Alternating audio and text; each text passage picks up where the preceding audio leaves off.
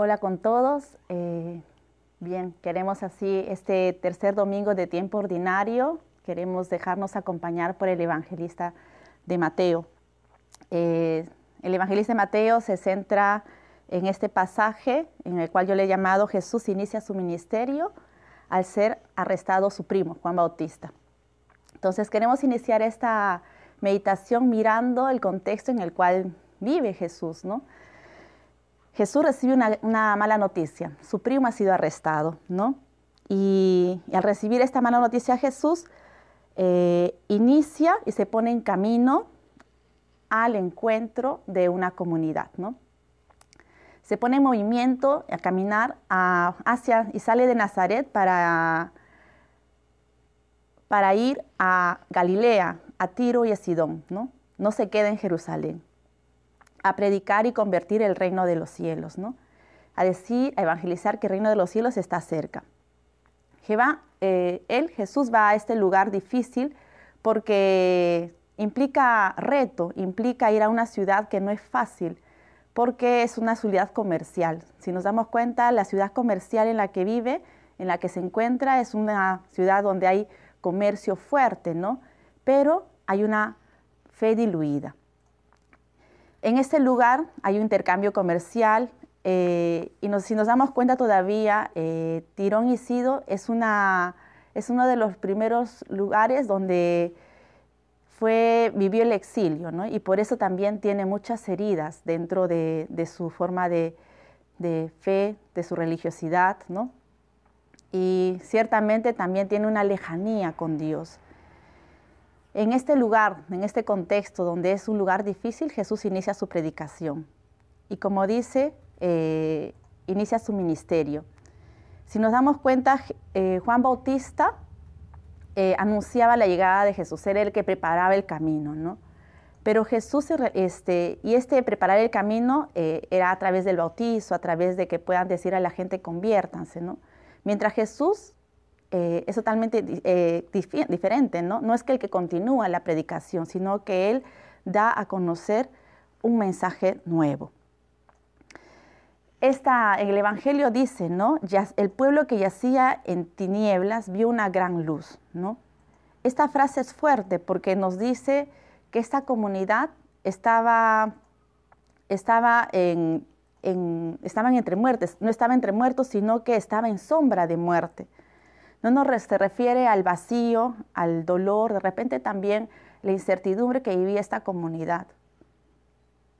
Entonces Jesús va a este lugar donde hay incertidumbre, donde hay dolor, donde hay sufrimiento, para anunciar que el reino de, los cielos está cerca.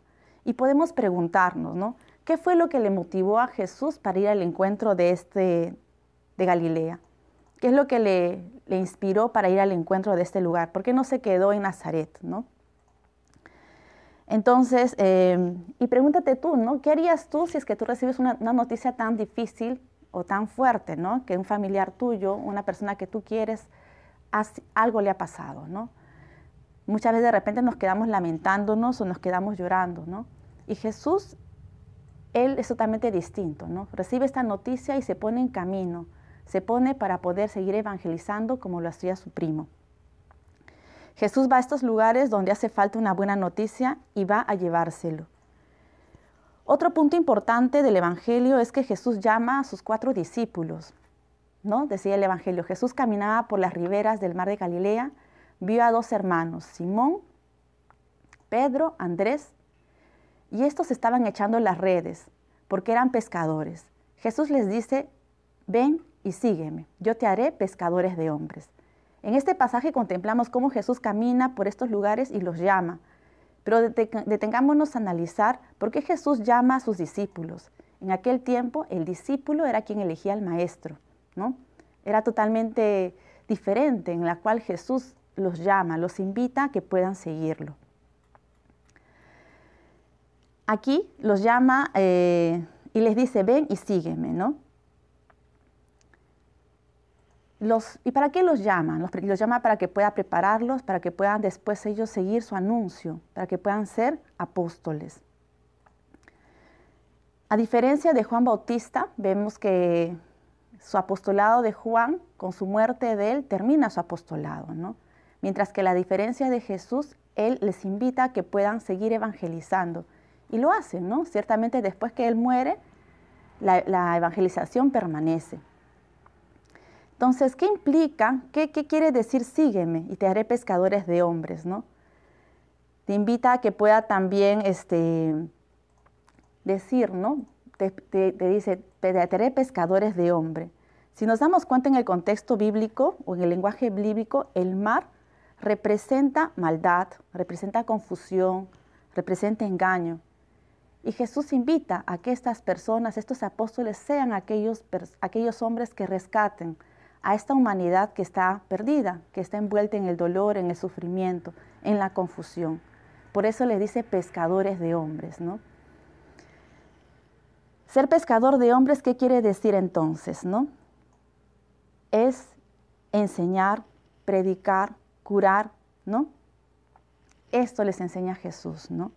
Si vemos que en este pasaje eh, diariamente les invita, les llama a los apóstoles a dejar sus redes. ¿Qué son las redes para, para ellos? Es su sostén de vida, es aquellas seguridades de repente que lo atan, es su, ingreso económico para que puedan vivir, para que puedan subsistir. Y si nos damos cuenta, les invita ¿no? a dejar las redes y ir al encuentro con Él. Entonces, en nuestro diario vivir también nosotros nos podemos llamar a preguntar, ¿qué son las redes? Muchas veces de repente las redes pueden ser mi trabajo. ¿Y estas redes nos atan a nosotros o dejamos que las redes nosotros las podamos sostener? De repente es en sentido viceversa, ¿no? En la cual el trabajo me absorbe. Y muchas veces no le, no le doy el sentido a las cosas que hago para que yo pueda realmente dar a conocer el mensaje de Dios si uno es maestro, si una es profesora, de repente muchas veces estás en un lugar de trabajo en la cual puedes ser capaz de evangelizar, de poder transformar vidas.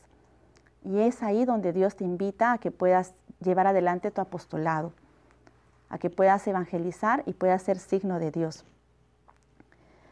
Entonces les invitamos así a que puedas también así preguntarte diariamente, ¿cómo yo estoy caminando en este llamado que Dios me hace? Frente a aquel dolor, aquel sufrimiento o aquella mala noticia que recibo, ¿cómo yo me pongo? ¿Cuál es mi disposición? ¿De quedarme paralizado o de ponerme el camino para poder seguir evangelizando? Te dejo así con estas, con estas preguntas para que tú puedas así seguir meditando alguna frase que te ha interpelado del Evangelio. Gracias y que tengas buen día.